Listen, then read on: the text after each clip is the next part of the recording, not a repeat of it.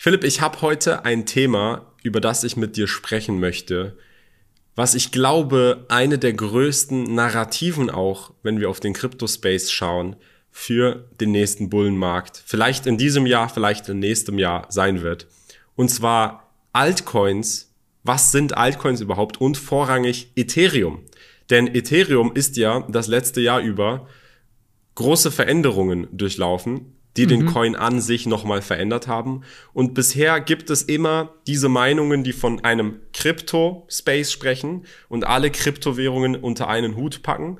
Dann gibt es die Meinungen, die sagen, hey, Bitcoin und Ethereum sind die einzig wahren Kryptowährungen, alles andere sind Altcoins, die einfach nur aufsteigen und absteigen, Pump and Dumps. Und dann gibt es nochmal die andere Meinung, die sagt, es gibt nur Bitcoin, nur Bitcoin ist das Wahre. Alle anderen Kryptowährungen, einschließlich auch Ethereum, sind Altcoins und werden am Ende des Tages im Vergleich zu Bitcoin gegen Null laufen, weil nichts den Bitcoin ersetzen kann. Und ja. ich würde erstmal erklären wollen an dieser Stelle, was sind Altcoins überhaupt und warum sie erstmal tatsächlich, auch einschließlich Ethereum, unterschiedlich sind vom Bitcoin. Mhm. Schieß gerne los. I'm listening. Also erstmal, das Wichtigste bei Bitcoin ist, dass es kein Unternehmen gibt, das quasi den Bitcoin rausgebracht hat, kein Unternehmen gibt, das einen An- und Ausschalter hat, sondern einen anonymen Ersteller, Satoshi Nakamoto, der den Code Open Source veröffentlicht hat, an dem dann über die Jahre Entwickler dazugekommen sind, plus eben der Konsensusmechanismus, das Mining, das dezentral passiert mit einer Rechenleistung, die so hoch mittlerweile gegangen ist über die Jahre, dass du quasi nicht in der Lage wärst, monetär mehr Rechenleistung in das System einzuschleusen, um das System zu manipulieren zu können, indem du halt einen, einen Großteil der Rechenleistung hat, hast, um da tatsächlich irgendetwas machen zu können. Also das System an sich, so wie es aufgebaut ist. Es gibt kein Unternehmen, das dahinter steckt.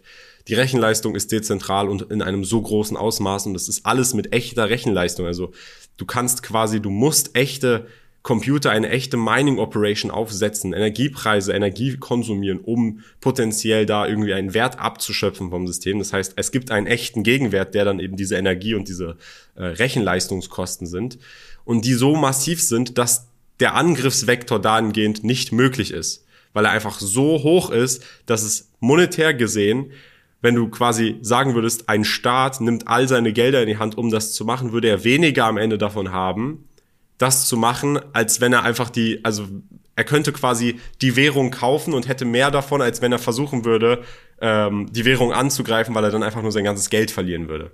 Verstehe.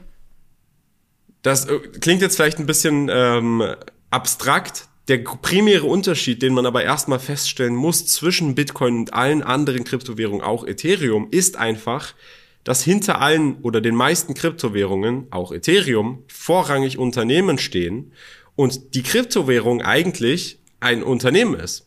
Das heißt, der Erfolg dieser Kryptowährung, weil sie nicht an ihrem finalen Entwicklungsstand sind, wie der Bitcoin, weil der Bitcoin ist ja einfach nur das, was er ist. Er soll als Wertspeicher, den man versenden kann, als digitaler, dezentraler, anonymer und resistenter Wertspeicher dienen.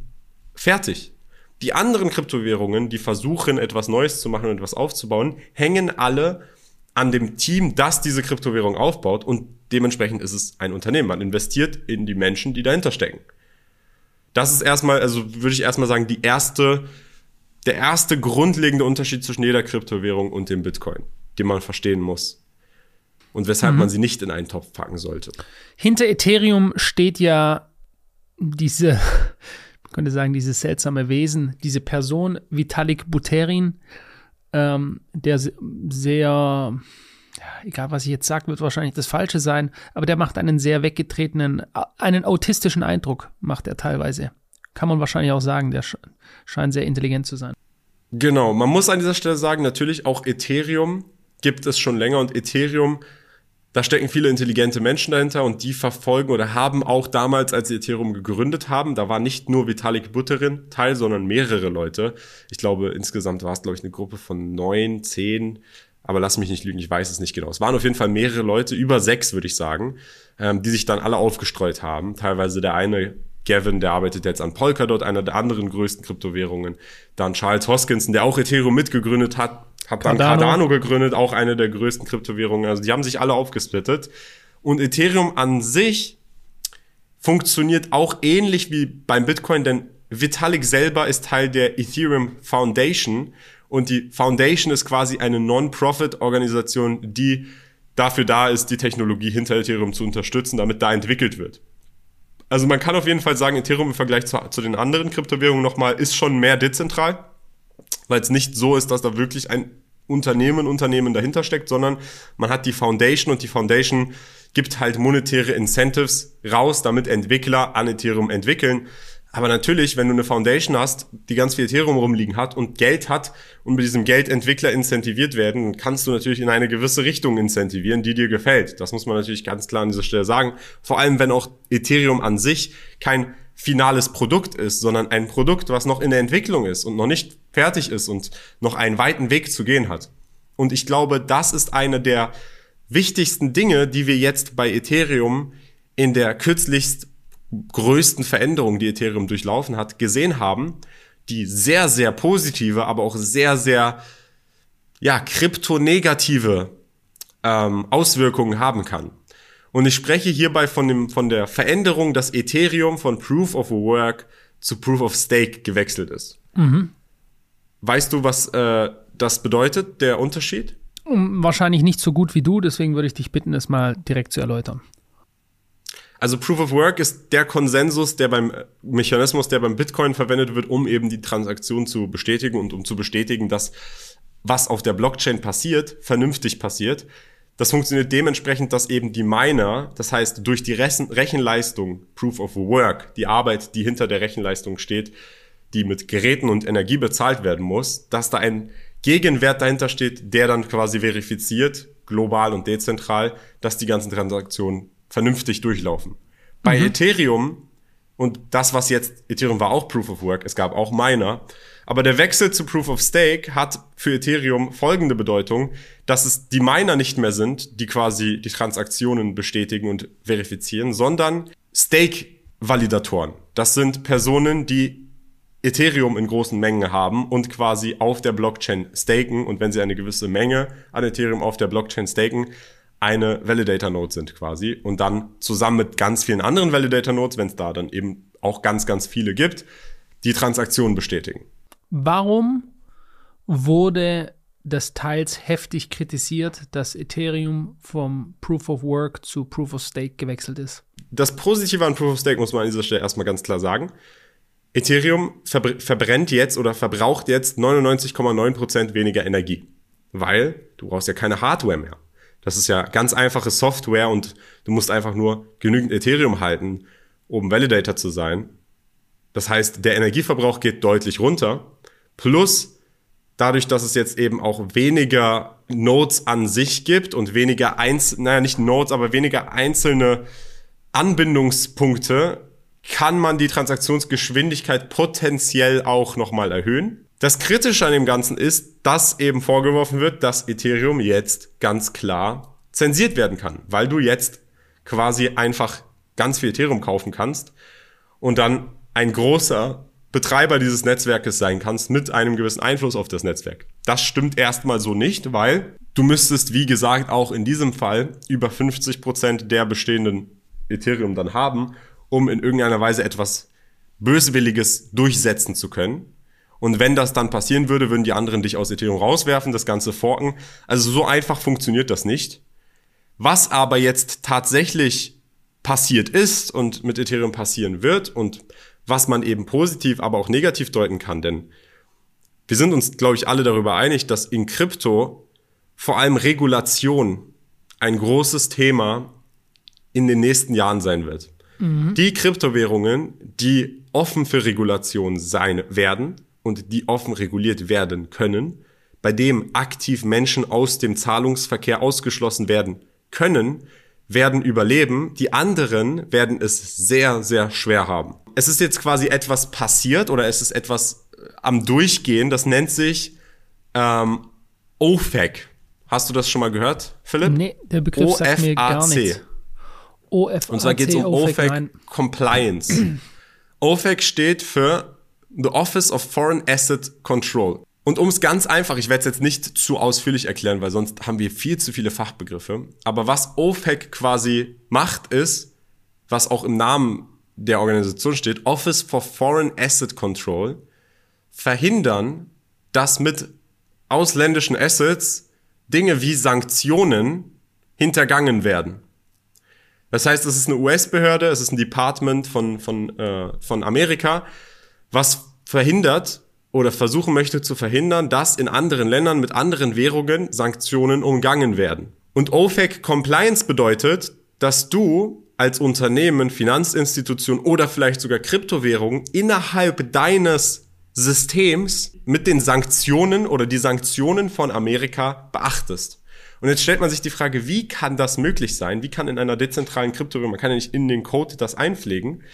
Tja, mit den Proof-of-Stake-Systemen kann, und das ist jetzt das, was passiert ist, und das kann man auch sehen, wenn man OFAC Ethereum eingibt, kann man jetzt quasi sehen, dass 68,9 Prozent, und das ist jetzt an diesem Tag aufgenommen, und es wird sich auch vermutlich noch mehr erhöhen, umso mehr wir weiter in das Jahr 2023 vorgehen, 68, fast 69 Prozent aller Blöcke auf der Ethereum-Blockchain, die verarbeitet werden von den Validator-Nodes, sind OFAC compliant. Das heißt, die Staking Pools haben sich dazu entschieden, der OFAC Compliance zu unterliegen, was bedeutet, dass sie aktiv Transaktionen von Adressen auf der Ethereum Blockchain, die Amerika sanktioniert hat, ablehnen. Mm. Es ist Jetzt also, ist Frage, es ist ein Power Move, kann man das so mal wieder sagen, weil was sind denn Sanktionen? Erstens mal sind sie, wenn sie von Deutschland ausgehen, ziemlich nutzlos, aber andere Story. Aber ähm, wenn wir grundsätzlich sind Sanktionen dazu da, Druck massiven, ja je nachdem wie stark die Sanktionen sind, massiven Druck auf andere Länder auszuüben, ist es somit ein amerikanischer Power-Move in Zukunft beispielsweise zu verhindern, dass, man sprach ja davon, dass Russen, russisches Geld teilweise außer Landes gebracht wurde mit Kryptowährungen ähm, oder Dinge finanziert werden, um sowas zu unter unterbinden in Zukunft?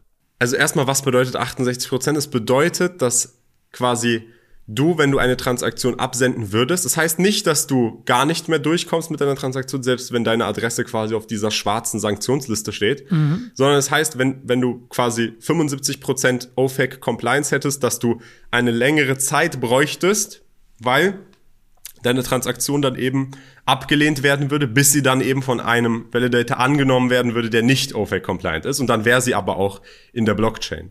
Das heißt, selbst wenn, da, da, das muss man an dieser Stelle ganz klar sagen, das heißt nicht, dass Ethereum komplett zu Ende zentralisiert, Zensur passiert jetzt hundertprozentig, sondern selbst wenn die OFAC-Compliance bei 99% wäre, 99,99%, dann würde es für eine sanktionierte Adresse fünf bis zehn Minuten dauern, statt eben fünf bis zehn Sekunden, wie es aktuell ah, ist bei ah, Ethereum, um die Transaktion okay. durchzukriegen. Aber es wird schon trotzdem, es ist trotzdem eine aktive, es ist ein aktiver Eingriff dahingehend, innerhalb der Blockchain an sich zu zensieren.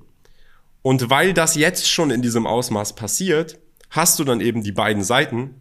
Einmal die, ja, Krypto-Befürworter, die sagen, hey, Ethereum, das ist jetzt schon das erste, was aus Proof of Stake resultiert ist. Das geht in eine ganz falsche Richtung. Das hat nichts mit Dezentralisierung und dem Sinn dahinter zu tun. Aber auf der anderen Seite die institutionellen Investoren, die sagen, hey, genau das ist das, was wir die ganze Zeit gebraucht haben bei einer Kryptowährung, damit wir jetzt rechtfertigen können, warum wir das jetzt kaufen und warum wir jetzt einen regulatorischen Maßstab darum bauen können und da jetzt Milliarden und Milliarden von Dollars reinpumpen können.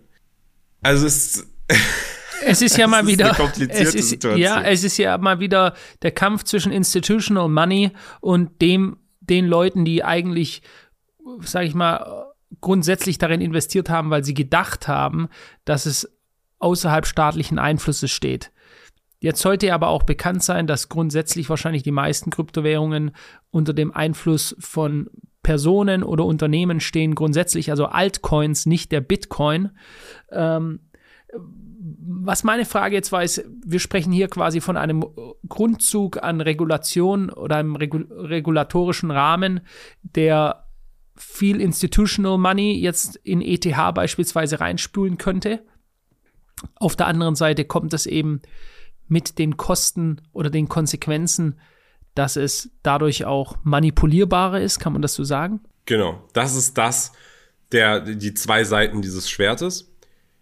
Ich persönlich glaube, dass egal wie wichtig einem Dezentralisierung ist und auch wenn man anerkennt oder sagt, hey, das Wichtigste ist, dass wir am Ende ein Geldsystem haben, was nicht zentralisiert ist und von einzelnen Parteien genutzt werden kann, um die Menschen hin und her zu drücken und ihre Willen und ihre Incentives durchzusetzen, muss man einfach akzeptieren und einsehen, dass das halt in aktuellem, in der aktuellen Welt Fantasiedenken ist, weil wir einfach Powerplayer haben, die das so lange eben, ja, ihre Macht darauf ausüben werden und machen und können, bis sie es dann nicht mehr können. Und also im Bitcoin-Maximalisten-Traum ist es halt, dass der Bitcoin sich als Reserve in allen Zentralbanken umsetzt. Aber damit würden ja die Zentralbanken ihre gesamte Macht über den Supply, über den Bestand des Geldsystems weggeben, was alles ist, was sie haben. Und das wird nicht einfach so passieren. Das heißt, man könnte trotzdem, also man kann der Meinung sein, dass Bitcoin gut ist und die Zukunft ist und das so sein sollte, aber man muss trotzdem Realist sein und akzeptieren, dass das nicht so einfach passieren wird und nicht so schnell. Und wenn Ethereum vorher größer wird, und du weißt ja, wie Kleinanleger sind. Kleinanlegern ist am Ende des Tages das Wichtigste, dass etwas schnell funktioniert, gut funktioniert. Und vor allem auch im Preis nach oben geht, weil das ist das, was am meisten Aufmerksamkeit auf eine Kryptowährung bringt. Am Ende des Tages, alle steigen immer dann erst ein, wenn das neue Allzeithoch durchbrochen ist und dann kommen immer alle Kleinanleger. Wenn Ethereum jetzt von den ganzen Institutionen im nächsten Zyklus massivst aufgekauft wird und vielleicht sogar den Bitcoin in der Marktkapitalisierung übersteigt, dann könnte das tatsächlich auch eine Gefahr für den Bitcoin darstellen, weil wenn die Narrative verloren geht, dass man versteht und wenn Ethereum potenziell noch zentralisierter werden sollte, was möglich ist auf jeden Fall, ähm, weil das, was wir jetzt uns die anschauen mit, mit, mit, diesem, mit dieser OFAC-Compliance, das ist ja nur der Anfang. Potenziell geht da noch mehr. Ähm, dann äh, wäre das zwar, dann würde es Krypto geben, weil es ja Ethereum gibt, aber der Grundgedanke von Krypto und von Bitcoin wäre indirekt zerstört. Also Kian, lass mich dir jetzt mal eine Frage stellen, die ich denke, die sehr viele Leute sehr spannend finden. Glaubst du selbst, dass, ich meine, möglich ist ja alles, aber glaubst du selbst, dass wir in den nächsten zehn Jahren es erleben könnten, dass die Marktkapitalisierung von Ethereum die Marktkapitalisierung von Bitcoin übersteigt, sprich, dass Ethereum größer wird als Bitcoin? Ich glaube, die Wahrscheinlichkeit, dass Ethereum größer wird als Bitcoin in den nächsten zwei Jahren ist bei über 60, 70, 80 Prozent. Wow! Oder zwei, drei, vier Jahren. Also einfach im nächsten Zyklus wird Ethereum mit hoher Wahrscheinlichkeit, mit höherer als 50 Prozent, genauer kann ich es nicht wirklich sagen, aber mehr als 50 Prozent Bitcoin in der Marktkapitalisierung überschreiten. Weil wow. Krass, in den nächsten zwei Jahren schon, sagst du. Das ist ja mal eine Knalleraussage. Also. Gut, gut zwei Jahre, abhängig davon, was mit der Makrowirtschaft passiert. Wenn wir jetzt davon ausgehen, nächstes Jahr wird wieder alles gut statt alles schlecht, dann wird es natürlich noch länger dauern. Aber sagen wir einfach mal im nächsten Zyklus, ob es zwei, drei oder vier Jahre sind, glaube ich, dass die Wahrscheinlichkeit, dass Ethereum von der Marktkapitalisierung Bitcoin überschreiten wird, sehr, sehr hoch ist. Weil Ethereum ja nicht nur ein bessere, eine bessere Umgebung bietet für Regulatoren zu sagen und zu kommen und mit dem Finger drauf zu zeigen, hey, das sind, die kriegen jetzt hier den, den Heiligenschein, sondern das bietet ja auch den ganzen Institutionen überall, wo das große Geld ist, ihr Geld da rein zu investieren, einfacher und besser recht zu fertigen. Plus, Ethereum hat auch, das ist ja auch das eine der relevantesten Updates, die man bei Ethereum jetzt hatte. Ethereum hat jetzt vor kurzem Ende bzw. Mitte letzten Jahres ein Update gehabt, und seitdem ist Ethereum deflationär und zwar hochgradig deflationär, abhängig davon, wie hoch die Nachfrage danach ist. Das heißt, umso mehr Transaktionen auf Ethereum passieren, umso mehr Smart Contracts ausgeführt werden, umso mehr NFTs oder Coins oder Applikationen auf Ethereum laufen, umso mehr Ethereum wird aus dem Bestand genommen, verbrannt, weil mit jeder Transaktion Ethereum verbrannt wird und der Neubestand dann geringer wäre als der Bestand, der verbrannt wird täglich von, dem Zir von der Zirkulation. Das heißt, Lass mich Ethereum dir mal eine, eine Frage stellen da bitte, ähm, zwischendrin, mhm. nur dass ich das verstehe. G ähm, würde das irgendwann theoretisch dazu führen, wenn, es, wenn wir von einem deflationären Asset sprechen, das immer weiter deflationär wird, würde es irgendwann dazu führen, dass es keine mehr gibt? Also selbst in 100 Jahren oder so? Oder wie, wie kann man das verstehen? Gar keine, das geht ja nicht, weil du nimmst ja, die Deflation passiert ja immer zu einem prozentualen Teil von der Zirkulation. Das heißt, wenn du 10 hast und, ein, und 10% von 10 nimmst, dann ist das 1. Wenn du 9 dann hast und 10% von 9 nimmst, ist es ja weniger. Mm. Das heißt, es wird einfach nur gegen 0 tendieren. Also, im, wenn man es jetzt wirklich auf tausende Jahre nimmt. Also wirklich, selbst bei 100 Jahren würde es jetzt erstmal nicht so substanziell abfallen. Aber was eigentlich im Grunde genommen passiert, Ethereum ist ja auch sehr, sehr, es gibt ja nicht nur ein Ethereum, sondern du kannst ja auch 0,0001 Ethereum haben. Was also im Grunde genommen passiert wird, ist umso mehr Nachfrage, Bestand wird rausgenommen und die Kurve kommt einfach runter. Der, der Wert von Ethereum steigt pro Ethereum an sich, weil die Anzahl geringer wird in genau. Verhältnis zur zirkulierenden Geldmenge. Und das strebt mhm. einfach gegen Null, aber es geht nie ganz auf Null. Okay. Es wird also immer mehr ein scarce Asset quasi. Ähm, genau. Und, okay. Okay, krass. Also die Aussage finde ich krass. Ich habe, muss ich sagen, dazu, ich wurde schon öfters gefragt, was ich glaube vom Handelsvolumen bzw. Marktkapitalisierung. Und ich habe aber aus meinem, aus meiner humble opinion immer gesagt, ich kann mir nicht vorstellen, dass wir das so schnell erleben werden, dass ein anderer Coin, in dem Falle ein Altcoin, die Marktkapitalisierung von Bitcoin überholen könnte. Aber das finde ich äh, eine ganz krasse Aussage. Selbst wenn es nachher vier Jahre sind, dass du sagst, dass es über 50 Prozent Wahrscheinlichkeit ist und sogar schon stärker weiter nach oben tendierst von der Wahrscheinlichkeit.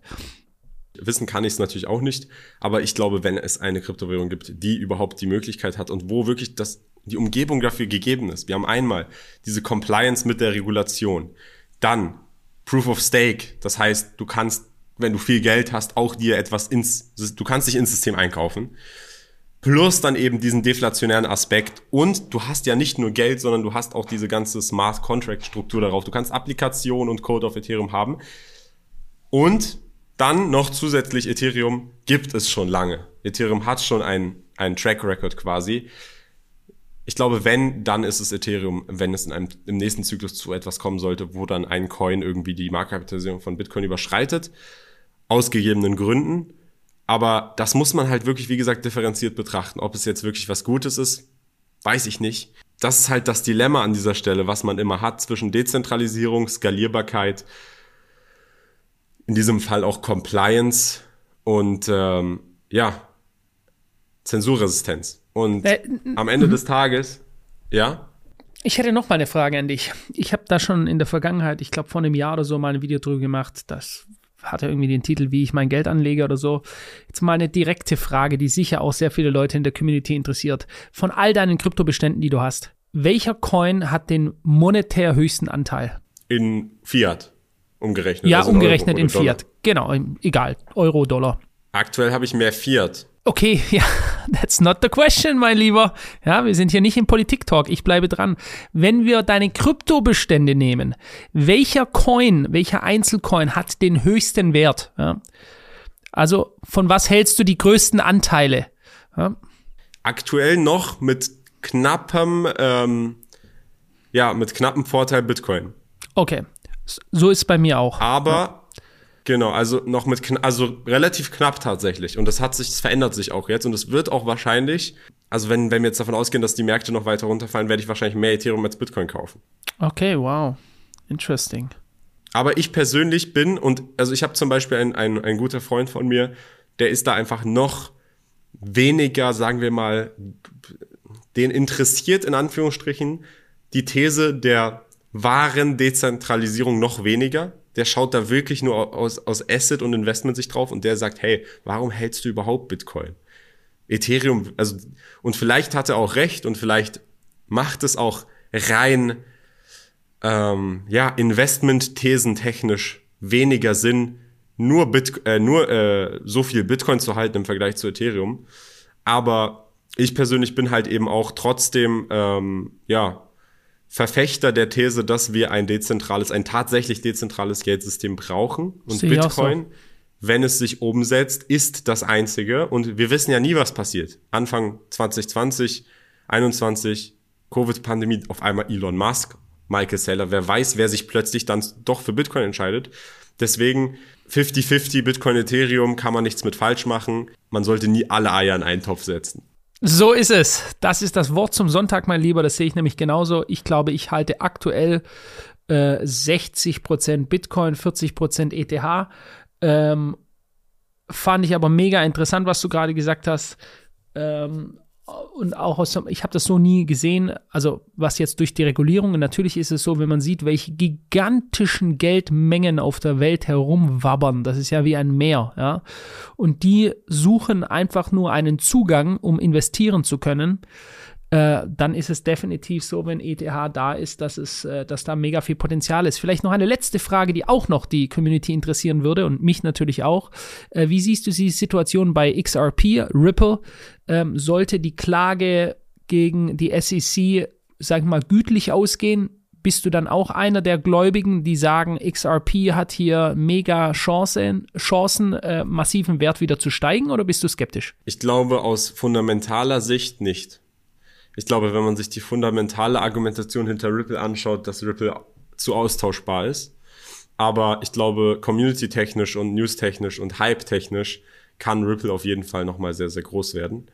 Aber ich persönlich war noch nie wirklich großer Fan von XRP an sich. Neben XRP und das, was XRP als Verwendungszweck hat, gibt's dann halt nochmal andere Altcoins, die auch sehr, sehr tief verstrickt sind, die dann da auch als potenzieller ähm, ja, Ersatz gelten können, als Alternative gelten könnten. Und ich glaube, um ehrlich zu sein, die Hauptnarrative wird im nächsten Zyklus Regulation, die Coins, die von Regulation überleben werden, sein und vor allem auch Stablecoins. Also ähm, welche Stablecoins überleben werden, ob es ein CBDC Stablecoin geben wird. Und da glaube ich, dass äh, USDC auf jeden Fall Vorreiter ist, was die, Stable, die Stablecoin-Sache angeht. Also ich glaube, ähm, das sollen aber bitte die Leute mal in die Kommentare jetzt selber reinschreiben. Wir sind da hier, wir haben in ein Hornets Nest reingestochen. Sagt man das so? Irgendwie so sagt man es, glaube ich. Äh, und zwar haben wir hier jemanden, der sehr tiefes, fundiertes Fachwissen hat. Denn was wir machen, was ich in meiner Person mache, in meinem Unternehmen, wir, unterne wir, wir charten und machen die Chartanalyse des Kurses. Du kannst mir also egal welchen Kurs vorlegen, ich gebe dir eine Chartanalyse dazu. Du hast ja ganz andere Insights. Schreibt es doch mal rein, wenn ihr quasi sagt, ich halte XY und ich würde gerne mal eine Meinung dazu haben. Wie sieht der Kian das denn? Wärst du dazu mal bereit, dass ich dir die quasi mal aufschreibe und wie so ein kleines Interview dann mit dir mache und wir quatschen einfach mal über verschiedenste Coins? Ja, können wir auf jeden Fall machen. Und um noch eine Sache, also schreibt das gerne rein. Und um noch eine Sache darauf mal einzugehen, weil das habe ich ja auch öfter gesehen. Fundamentalanalyse und Chartanalyse. Wenn Philipp sagt, er schaut auf einen Chart und er kann nur mit Hilfe des Chartes quasi die Zukunft in Anführungsstrichen projizieren, dann sind das nicht zwei komplett fremde Dinge, sondern basierend auf fundamentalen Ereignissen agieren ja Menschen am Markt und diese Handlungen zeichnen ein Bild auf den Markt. Das heißt, alleine wenn man sich in den letzten drei Monaten die, die Price Action vom Bitcoin neben Ethereum anschaut, und gar nichts weiß, das heißt, man hat noch nie einen Artikel über Ethereum gelesen, man hat noch nie irgendetwas zu Ethereum gelesen. Nur wenn man draufschaut, sieht man, der Bitcoin fällt immer tiefer, berührt die Tiefpunkte, fällt vielleicht sogar durch Tiefpunkte, Ethereum aber nicht. Und das zeigt einem ja dann auch direkt, da ist Kaufverhalten. Warum dann das Kaufverhalten da ist, da, gut, das muss man dann recherchieren, aber ihr seht, das spielt miteinander in Zusammenhang. Das sind dann die Erklärungen dafür, von dem, was sich im Chart abbildet. Das versuche ich auch immer wieder zu erklären, dass die ganze Marktpsychologie, der gesamte Markt spiegelt sich, wenn man dazu in der Lage ist, im Chart wieder. Ja, man muss halt nur dazu sein, in, der Lage sein, den zu lesen. Und den kann man auch nicht zu 100% lesen, aber man kann immer wieder Fraktale herauslesen, also sehen, was wahrscheinlich ist. Und ganz richtig, wie du angesprochen hast, ETH zeigt deutlich mehr Stärke äh, als BTC in den letzten Monaten. Deswegen sehen wir, sollten wir jetzt hier nicht noch massive Abverkäufe sehen, das ist eigentlich so, dass wir wahrscheinlich kein neues Tief mehr in ETH kriegen, werden wir vielleicht noch ein marginal neues Tief in BTC kriegen, ähm, bevor, God willing, ähm, wir einen neuen Bullrun haben könnten. Aber ich glaube, jetzt haben wir schon sehr, sehr viele Dinge gesagt, die wir normalerweise auf unseren Kanälen sagen. Aber schreibt euch, schreibt es mal rein, ob ihr das interessant fandet heute. Äh, ich fand es sehr interessant. Schreibt gerne mal direkt Krypto-Fragen vielleicht rein. Äh, und ich bespreche die mit dem Kian das nächste Mal. Genau, hat mich gefreut. Ich habe jetzt mal ein bisschen mehr geredet als Philipp in, in dieser Folge, aber ich denke, Das ist ganz okay dann mal auch zwischendurch. Und ähm, ich würde sagen, Philipp, hat mich gefreut und wir sehen uns Bis montags bald mal wieder. und freitags. Adios.